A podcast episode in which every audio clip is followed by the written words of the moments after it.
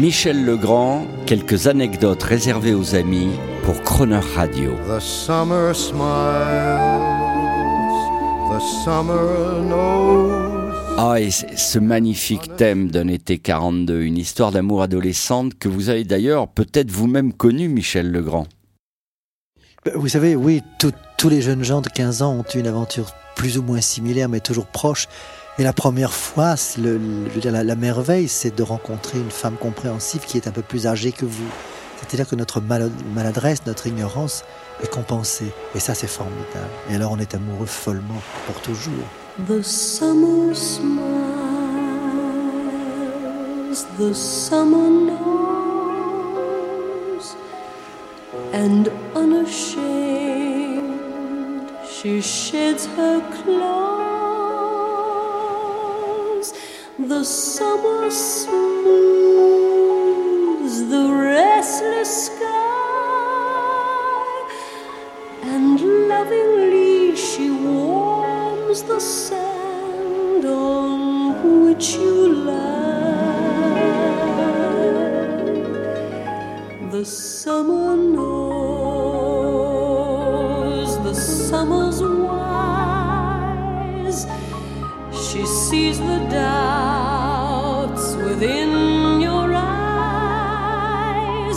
and so she takes her summertime, tells the moon to wait and the sun to linger, twists the world round her summer finger. Lets you see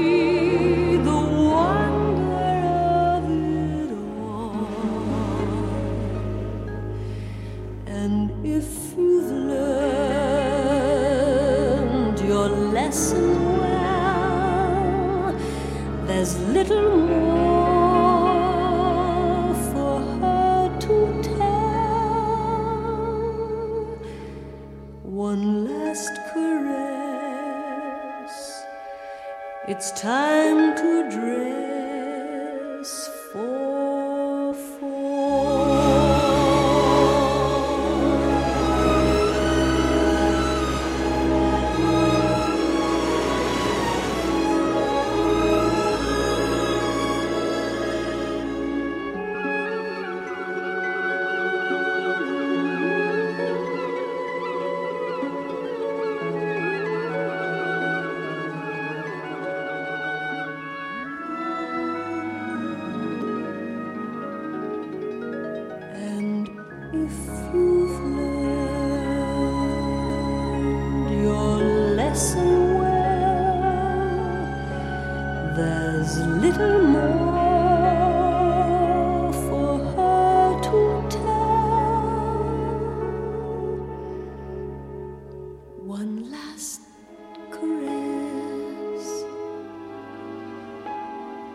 It's time